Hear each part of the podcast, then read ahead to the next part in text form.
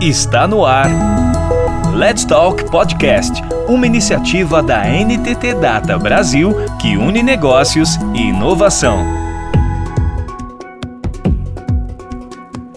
Neste episódio, você vai entender como a equipe de NetData superou um apagão que levou ao sumiço de uma série de tarefas executadas, coisas que acontecem em projetos deste tipo. Desafio de trabalhar com imagens sintéticas com o uso de uma ferramenta de edição de imagens, entre outros itens, é um dos temas deste segundo episódio, que reúne Carolina Oliveira Albuquerque, Ibson Nascimento Ferreira e John Lara, todos cientistas de dados na NTT Data Brasil. Beleza, pessoal? Bem-vindos à segunda parte né, do nosso, nosso podcast aqui, o nosso Let's Talk. A gente começou falando um pouquinho do nosso projeto que a gente está envolvido, eu, a Carol e o John aqui, um projeto muito grande para uma, uma, das maiores empresas do, do ramo no mundo todo. É um projeto que tem uma abrangência assim, em vários países. E a gente estava contando que no meio ali de uma pegada do projeto, quando a gente estava começando a trabalhar numa nova vertente do projeto, ocorreu um apagão. De repente sumiu praticamente tudo do projeto, o modelo morreu, a, a, você tem uma ideia assim, a, o que tinha rotulado, né? Os códigos, né, Wilson? Códigos, justamente os códigos que a gente estava trabalhando, os códigos que a gente estava analisando ainda que tinham sido feitos pelo pessoal da empresa, os códigos que a gente estava fazendo e colocando ali em ambiente de nuvem, e aí sumiu tudo. Foi um dia assim que a gente começou a perceber aos poucos, né? A gente, opa, sumiu tal coisa. E alguém falou, opa, sumiu o código também aqui, eita, sumiu aqui a rotulação. E aí deu aquele, aquele, não sei exatamente se um desespero, mas a gente começou até brincando, né? Mas assim, é legal falar que isso acontece, tá, gente? Coisas ruins acontecem mesmo no meio do projeto, o negócio é saber como, como resolver. E é bem legal que a gente está no ambiente Azure, existe redundância, existem backups, apesar de que a, a maneira como foi apagado as coisas usando um, um script de Transformer, um dos erros da gente é que a gente estava numa conta ainda que era chamada de Sandbox. E Sandbox é uma coisa que você usa para experimentar, só que já tínhamos passado dessa parte mais experimental, já estamos, já, já estávamos praticamente em pré-produção. É, só que a gente estava usando esse ambiente ainda. Então a gente começou a falar sobre divisão, segregação de ambientes, né? Tomar cuidado mais com redundância, com segurança também. Versionamento de código, né? Versionamento. A gente começou a aprender mais com os erros. A gente aprende com os erros também. E aí, dentro do, desse contexto aí que a gente estava falando, dessa subparte, que era a detecção da, das propagandas do cliente ali no, no, no ambiente de, de vendas, a gente tinha um desafio de trabalhar com imagens sintéticas. E uma coisa legal a Carol pode complementar também aí. Quando a gente começou a falar do problema, alguém deu a ideia assim: é, olha, a gente poderia de repente pegar ali uma foto real, inserir essa propaganda em, da maneira como ela apareceria na foto real. E a gente começou a fazer esse teste de forma mais manual, usando uma, uma ferramenta. Não vou dizer quem fui. houve um, um, um, uma conversa assim, a gente começou a discutir. Né? A, possi ainda era a possibilidade, mas quando veio para nossa mão, a gente percebeu que a primeira abordagem não estava tão boa quanto a gente precisava que estivesse. Falou, vamos testar isso aí. A gente pegou uma ferramenta, e aí começou na mão mesmo ali. A gente pegou uma ferramenta de edição de imagem, começou a colar as coisas ali na mão, fez um, um, um conjuntozinho, um datasetzinho de, de teste.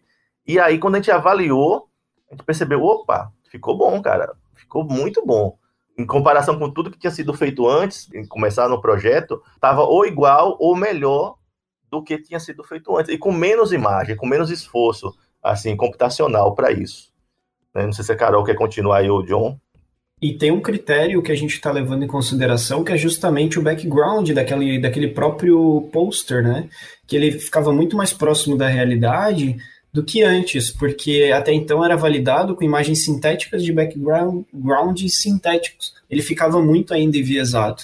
A gente tirou um pouco do viés colocando o background do próprio cenário do país.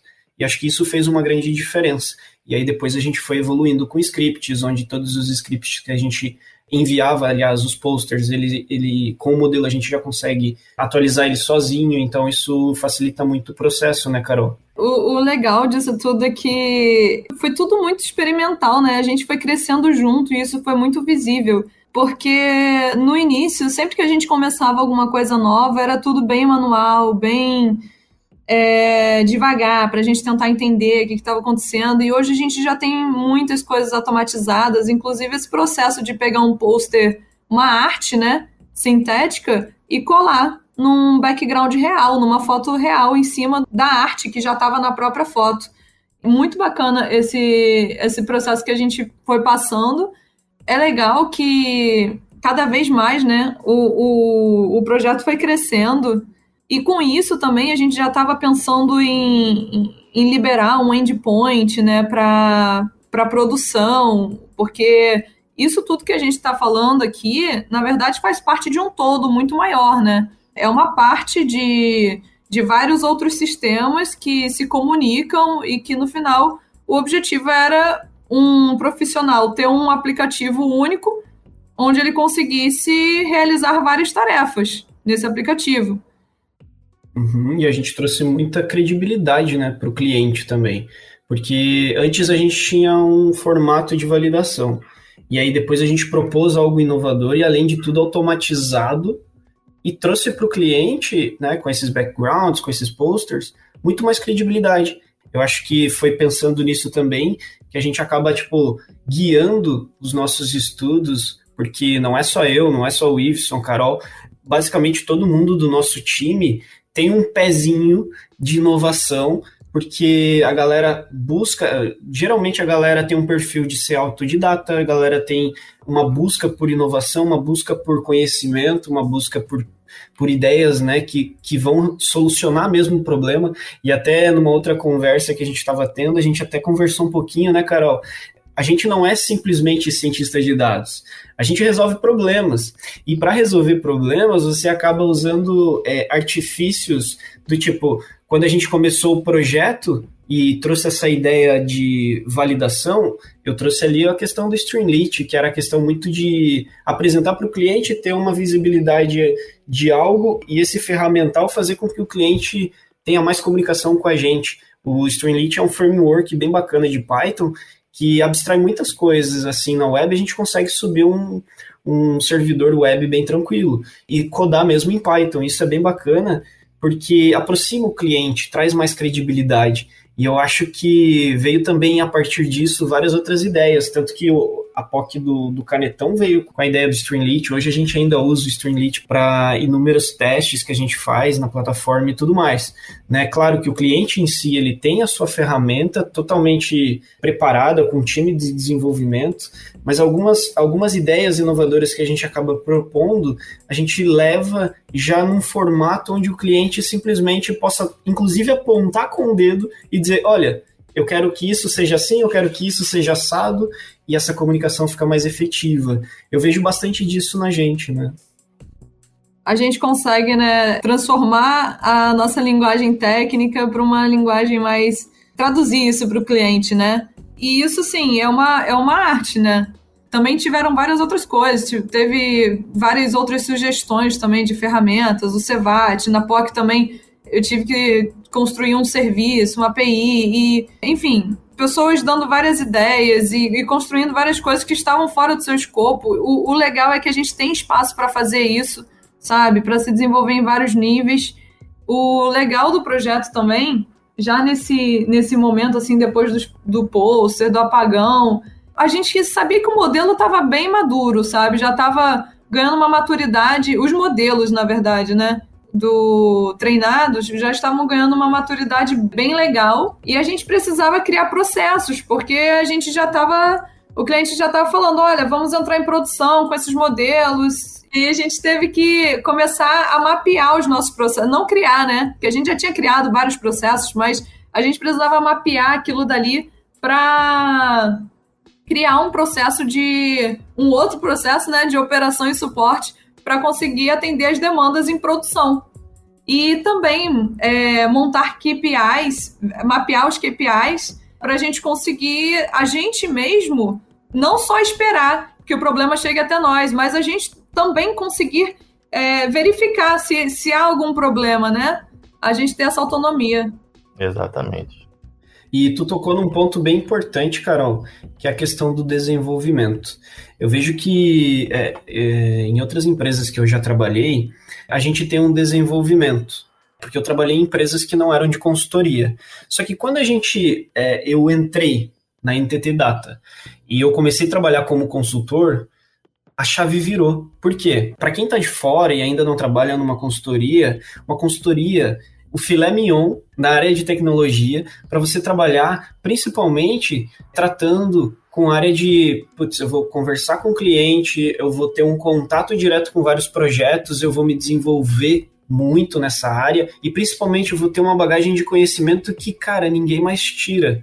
E é uma coisa assim, ó, que no projeto que a gente tá, é um projeto incrível, só que nada impede de amanhã depois a gente estar tá em outro projeto super, super incrível também e a gente agregando esse conhecimento. E tudo que a gente aprendeu antes, a gente pode aplicar depois e, cara, isso é fenomenal.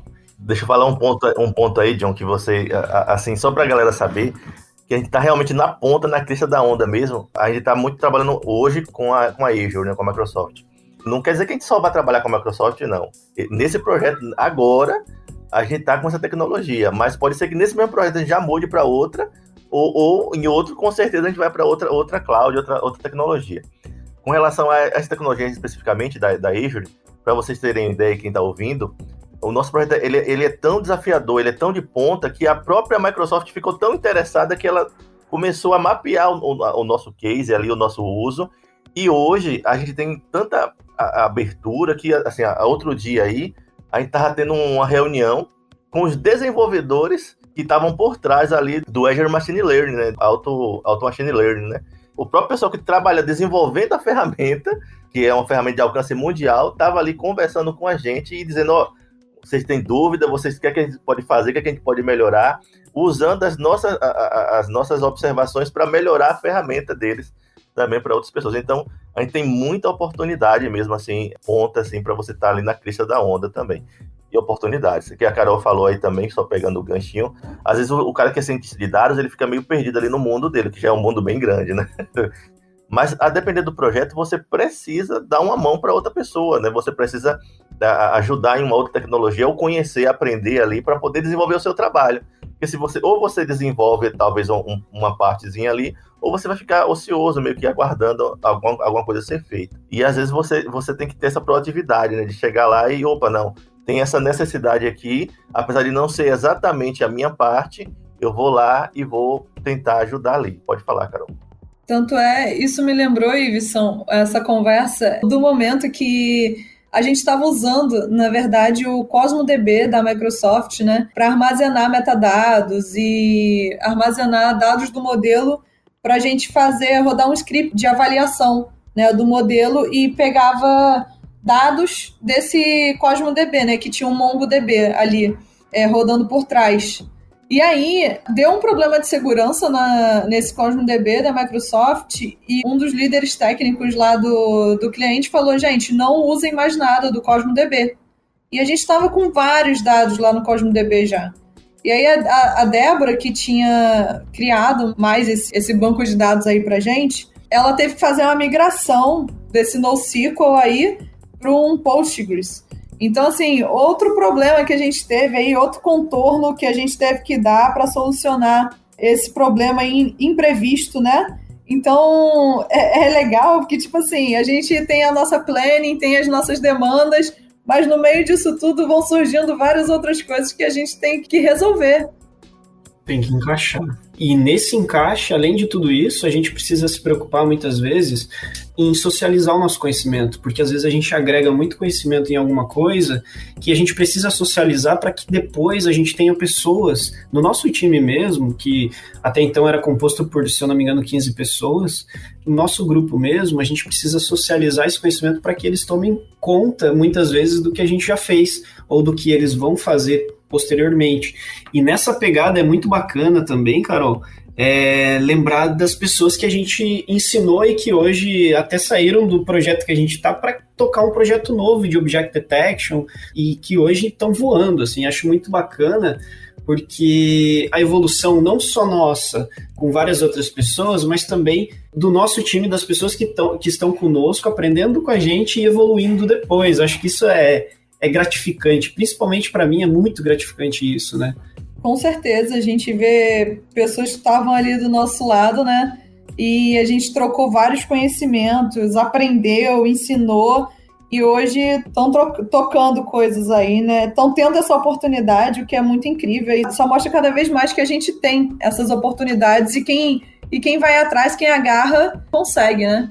E legal que aí, depois dessa maturidade toda, de todos esses contextos que a gente já falou, principalmente ligado assim mais ao processo de suporte à operação, né, que está vigorando aí com, com força hoje em dia, a gente disponibilizou, teve que disponibilizar, né, os endpoints do, dos modelos que a gente já tinha treinado e, e maturado para outros times lá do, do cliente que desenvolviam os microserviços para eles consumirem esses endpoints e levar mesmo o projeto para produção. Então, legal que a gente acompanhou lá desde o zero até a entrada em produção, que hoje em dia a gente já tem aí um, dois países em produção rodando e a gente está nesse momento aí do projeto. Se, se os meninos quiserem comentar alguma coisa mais. Então, Carol, acho que isso é bem legal assim da gente comentar. Só acho que dá pra gente esperar o próximo episódio e a gente comentar sobre várias outras coisas que vai dar muito pano pra manga aí pro nosso trabalho. Não deixe de acompanhar o próximo episódio e acompanhe todos os episódios porque esse mesmo vai ser imperdível. Né, pessoal? É, é isso aí, John. Vamos, vamos esperar o próximo episódio. Não perca. Você ouviu Let's Talk Podcast, uma iniciativa da NTT Data Brasil que une negócios e inovação. Toda semana tem novidades por aqui. Até lá!